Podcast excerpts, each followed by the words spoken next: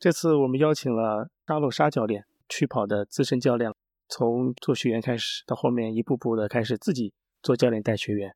我想大家应该先了解一下沙教练，最早是从什么时候开始跑步的？老实说，我现在是分两个阶段，一开始是夏季慢跑阶段，就是自己随便跑，是从一五年下半年，当时还在深圳，然后因为这个年结束，就是今年结束之后嘛，我因为自己比较迷茫，然后找不到方向。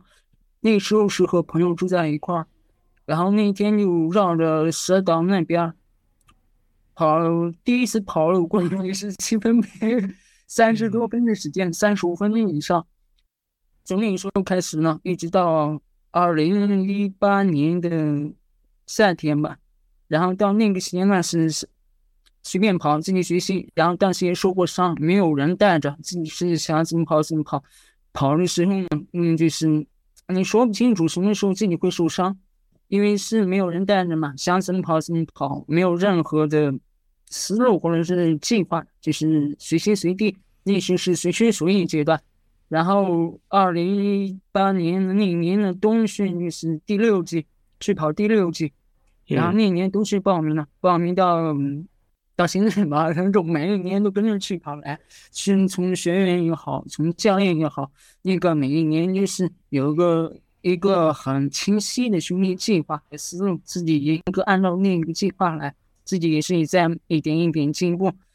从一开始没有报名支持三五三，然后再到现在呢二五八吧，用了有两到三年的时间。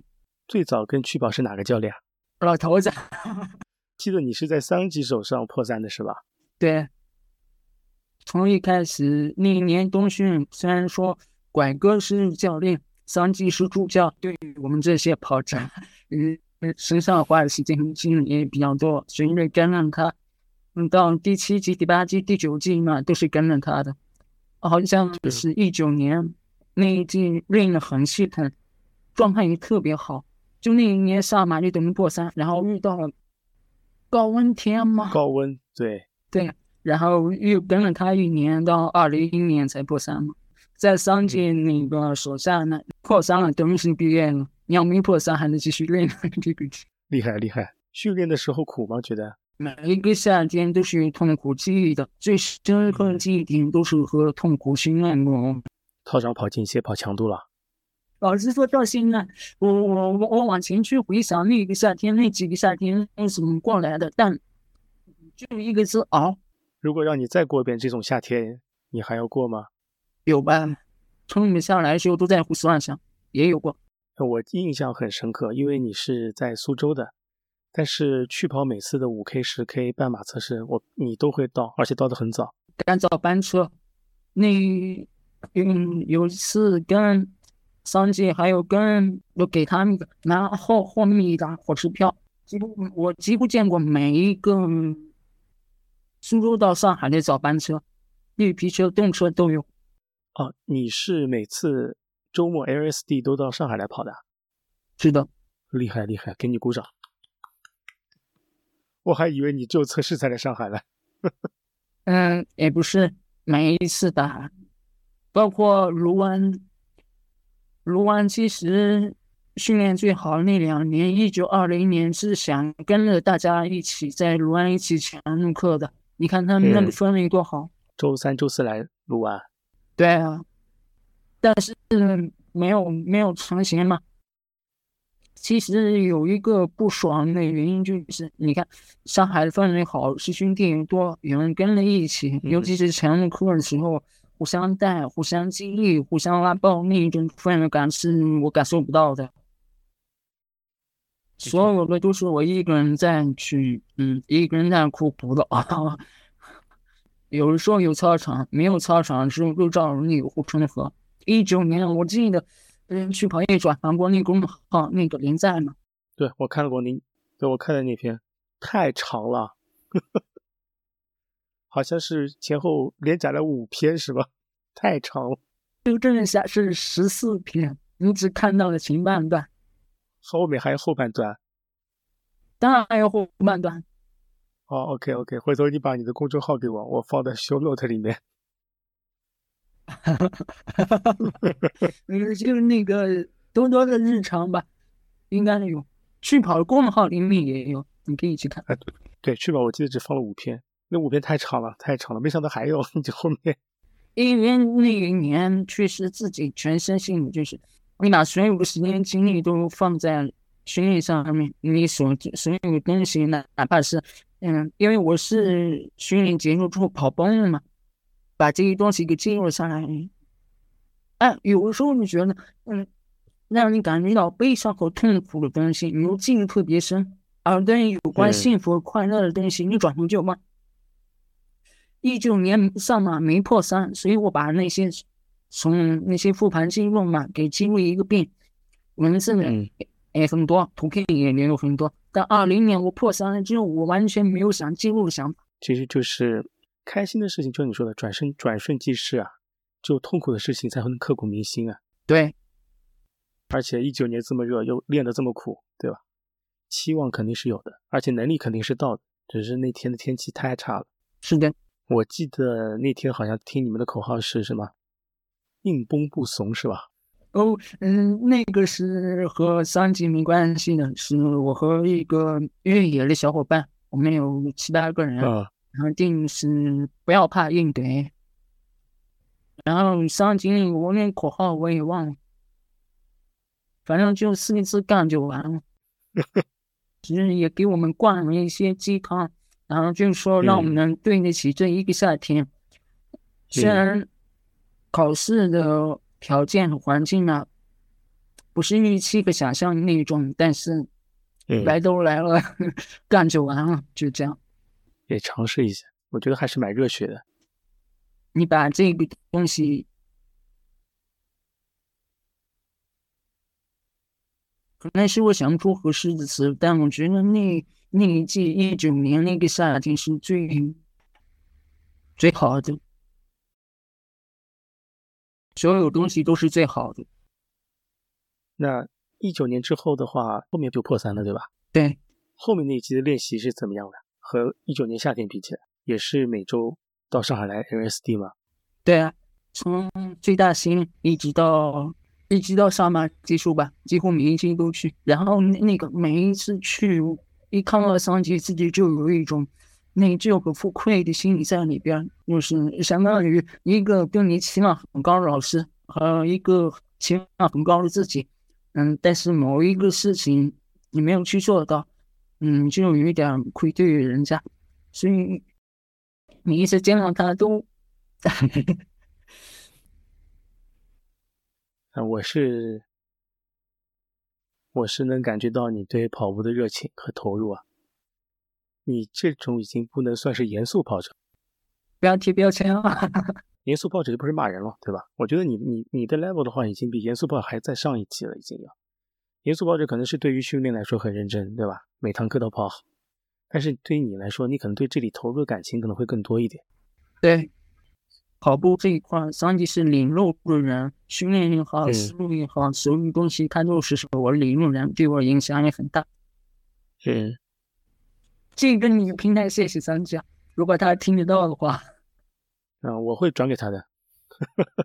他肯定不听播客，但我可以转给他。二零二零年的冬训，也不是冬训，应该是二零一九年的冬训，对吧？后面是哪场比赛破三的？二零二零年上吗？疫情第一年上吗？那一年对，那一年名额几千人，少八千人，终点是徐汇滨江。对，后面的又练了两季了，整整一年。是的，嗯，不过一九年冬天是我自己，因为我没有跑好，所以我就没脸继续跟着桑吉练。二零一四年夏训的时候，觉得自己是没有达到这个，所以我又跟了桑吉。后来怎么想通再去跟桑吉的？我觉得你应该下了蛮大的决心才做这个决定的。我当时也其实也没有那么下大的决心，就是觉得这个事情他付出了，我也付出了，但是我们没有得到我们想要的结果。就是过程是美好的，但结果不是我们想要的。我觉得，嗯，哪怕是以后我们两个人会走不同的路，因为我们只是因为跑步聚在一块儿了，有了这个师徒的缘分。然后哪怕是以后分开，我们应该有一个好的结果。OK，肯定是要破三了。我们说的破三，要不先说到这儿。后面的话，你是怎么开始走上带教这步路的？训练之外，我今嗯，你嗯大家应该知道，我还有一个公益活动是做你眼睛苏州，它是一个公益陪跑项目，嗯是从上海运过来的。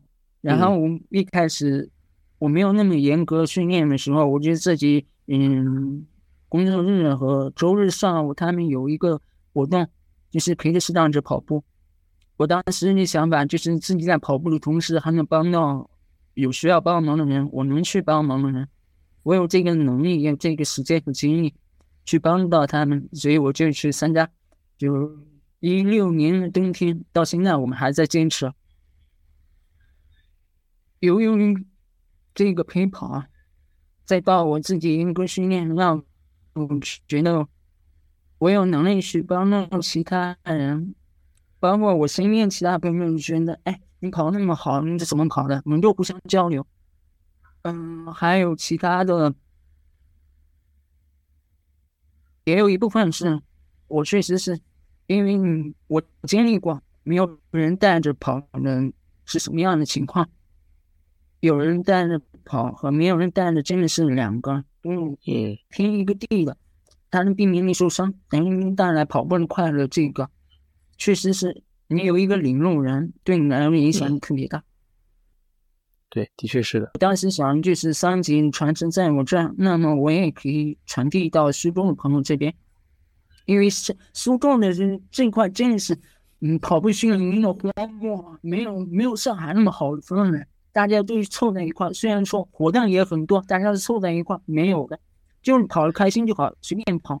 然后你会发现，跑完一段时间之后，有一些朋友莫名其妙消失掉了。哎，嗯，我们就问，嗯，怎么又不来跑步了？就等你好多次没有见到你，他就说跑伤了。的确，有时候还是有人灌输一些比较科学的训练方法，有慢有快，有多有少的去练。对，这个大家都没有的，我们就想跑步嘛，左脚右脚轮流迈出去就好了嘛，对吧？在苏州办过多少期训练营了？嗯，七八季吧，除了去跑，还有嗯，苏大的和江国训练营，三年多，也三十十多季吧。除了线下的话，你就说线上的有吗？线上的也有啊，嗯，我现在还有一个是在温州的，还有南京的，这这些都没有用趣跑平台是吧？对，好的，我看你好像在趣跑又开了夏训对吧？是的，这个平台做宣传。哎，不过我倒是蛮好奇，你在苏州的话，线下带训是怎么带的？是操场吗？有，我住的小区是在园区这边，园区有一个跑步圣地是苏州奥体中心，它有一个嗯大的内场，也有一个训训练场，两个操场。嗯然后每周我们都会有定稳定的，就是周四和周日。周四晚上是强度课，是在操场上线下团练的。周日他们自己约的也行，我要是在苏州的话就一起跑，大部分时间是他们自己自行去训练。我这边呢没有团练那个氛围，但是每一个人都是让他们自己嗯嗯。单列斯那个八大原则里面不是说了吗？你自己跑的内心动机是第一个，嗯，对，成功四要素。不需要有人催。感觉我现在这个经历就是从一个人到一群人，到最后再变成一群嗯一个人那个阶段。对，最后其实还是要自己练的。对，所以我特别同意那句话：跑者是孤独的。嗯，对，或者是孤独的。好，你这次下训计划是能带多少学员？人多了也不太好，每一次就是严格控制的，十个差不多了，最好不要超过二十。我估计人也没有那么多，十多个已经是很好了。太多精力分不过来。你你课表怎么给？一一个人一套课表吗？还是说一个级别一套课表？当然是一个人一套。去保他当初的定位就是因因因而因，对，每个人课表是不一样的呀。对你的，比方说你心率课表，它每个人心率是不一样的。配速课表是根据跑力会自动换算的，对吧？这肯定是不一样的。对，那个我们去跑后台，它已经有了这个有个这个系统工具了。对，现在带学员感觉，嗯，有些什么难点吗？有第一个阶段的难点是，我我加一个，之前和现在分两个，嗯，新冠阳之前和阳之后。嗯新冠阳之前呢，大家的是，他们是直接按照他们当时的跑力水平，我们去那边有一些测试嘛，一个测试基本上都能拿到嗯大概的标准吧，他自己那些区间嗯都大概能摸清楚，对吧？按照那个去实际就行，但是阳了之后你要考虑到他们的新冠对他们身体的影响，大部分是心脏和肌肉。嗯包括我现在，我阳了之后，我还没有二阳，我就阳过一次。我阳了之后，我就有三个月没动，一次都没跑，完全的休息。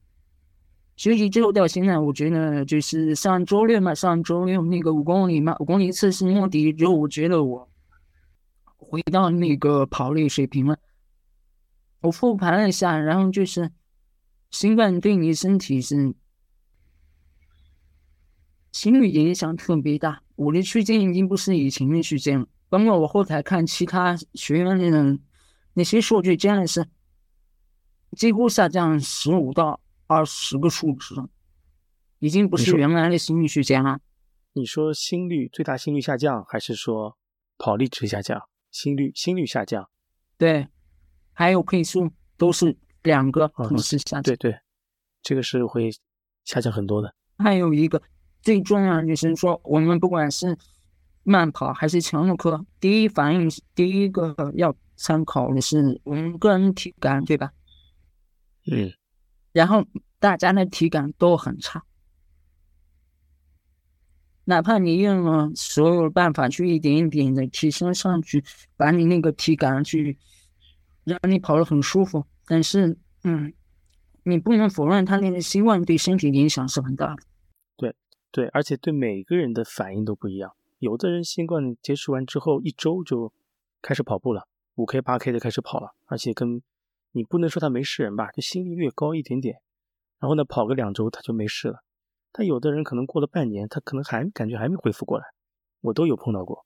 对每个人的差异还是很大的。可能我我们俩的学员那个情况不一样。苏州这边怎么讲是体感差，配速下降，心率也下降，还有就是那个心心率耦合啊，也很难抓了。有一位学员，我已经让他跑过好几次的心率耦合了，就是九十分钟嘛，第一次巡航，嗯嗯，心率漂移。每一次的数据都对不上。我让他跑了好几次了，但是这些数据你评估上来是我觉得还不急的拿那个九十分钟的数据，先有氧慢跑一段时间，可能四十五分钟到八十分钟的有氧慢跑，跑可能跑一个月，四周左右，然后再慢慢去取那个数值。那个数值取那个数值时候呢，就不要告诉学员我要这个数数据，只是给他一节一次我的低配速的课表让他去跑，然后偷偷观察，不要告诉他你在做这件事情，可能效果会好一点。我纠正一下，我我的设计，嗯，我给学员的情况是，他们每个周末有长距离，对不对？嗯对，我就按照他们每个周末的长距离去抓取。啊，就你每周都会看去看那个数据是吧？我给那个表是一周给一次，好，这个我基本明白了。在带学员的时候，会最难的几个问题吗？你前面说两个问题，一个是新冠后的那个恢复，第二个问题呢？训练的难点，对吧？嗯，对的，刚刚说到学员的跑步动力性、跑步动机那个力驱力，嗯跑步和生活的平衡性很难，嗯这也是一个难点。尤其是，其实我们聊这个话题上一个话题是连接的。我的学员们给课表，我是一周给一次，为什么呢？不仅是保持那个课表灵活设计，还有一就是，嗯，人家要应酬、要工作、要生活，要很这个很难去，对吧？对。你第二天要跑强度课了，要跑大课了。前一晚上你和我说，我因为工作我要去喝酒啊，这个没办法。啊，这个是的确没办法。而且最没办法的是，他第二天一早，而且把强度给跑了。他反复强调，如果你要喝酒可以，但是你第二天不要跑强度，身体要紧，对吧？然后，嗯，我这边给的是啤酒二十四小时不要跑，白酒四十八小时不要跑。你要是啤加白，你你算了，别跑。你有跟他们规定白酒是什么度数的吗？这个倒没有，我不管你喝什么白酒，两天之内不要跑。那你这个还是比较严格的。我基本上说，你前一天喝酒，你第二天最好不要跑。要跑的话，你就慢跑，不要跑太大、太厉害的强度。这个的确是很伤身体，都不说拆身体，很伤身体。你懂的，你有学员这么干吗？我的学员就是，哪怕你不让我跑，他自己偷偷跑慢跑。有啊，肯定会有的呀。对，然后跟我说，我上不去这个配速啊，我课表又打折了。我基本上很多都是。知根知底的吧，就是说你喝大酒 OK 的，但第二天你就慢跑，不要跑强度了，强度就让他去了。有时候我们跟学员沟通，就是说并不是一份课表给到他，大家在课表的执行上还是有一些，还需要一些经验的，并不是说你每天必须按这个课表分毫不差的去完成，还是有一些那个冗余度的。对。他们自己有这种想法，也是就好像，嗯，学员跟教练他并不是一个单向的。我觉得最好的他是双向奔赴的。你给我反馈，我给你建议，这样子。对对，反馈很重要。没反馈，其实不知道，就不知道他学员在想什么，或者是说他你不知道他这个课表适用不适用。我觉得反馈还是蛮重要。有反馈，然后可以根据累积一些反馈，然后给他做一些调整，或者更加了解这个学员。后面还是有的放矢的去安排课表。对，有你现在带下来的话，最得意的学员是跑成什么样子的？在一居，在一居。OK OK，呃，在一居不说是谁了，反正是女子精英。啊 OK OK，那基本上我知道谁了。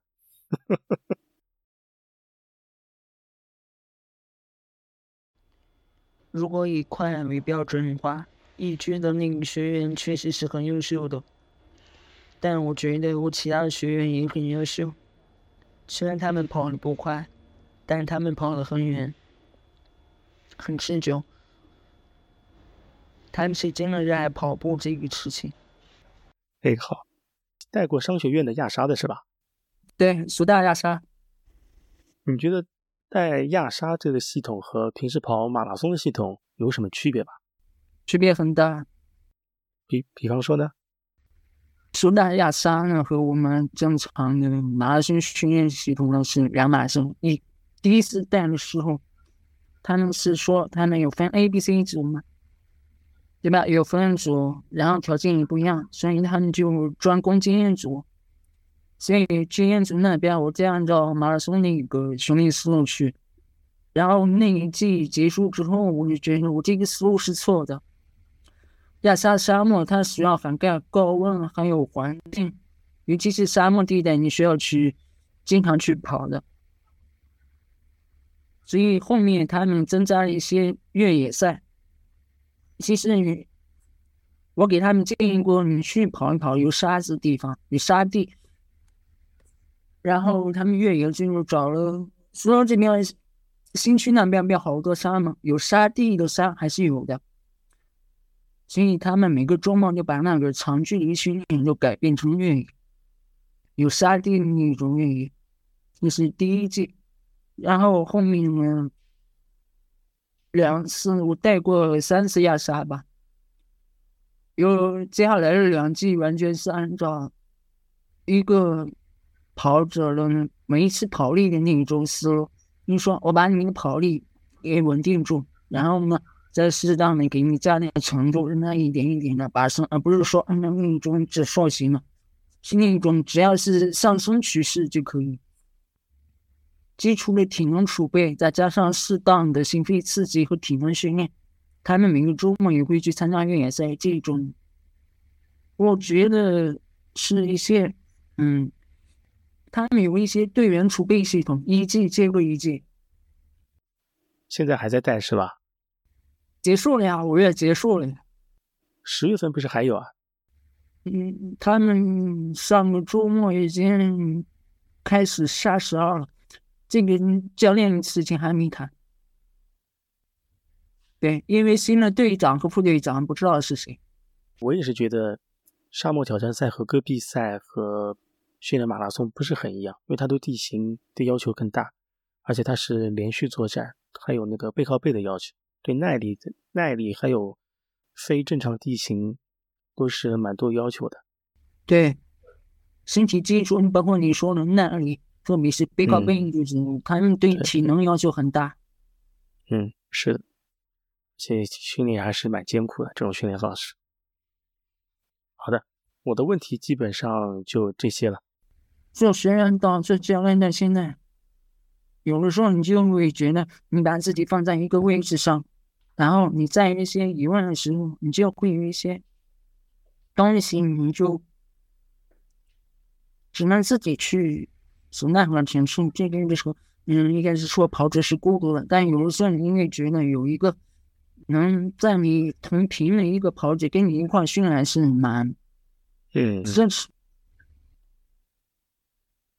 我要分享就是，当一个跑者他，嗯，你从一个人到一群人，再到一个人一个新的历程之后，你会放了心，心态会放了很平淡，但你还有一些东西，因为你还有一些追求的。你想要达到这个东西，你还想要去看那个风景的时候，你就会，嗯，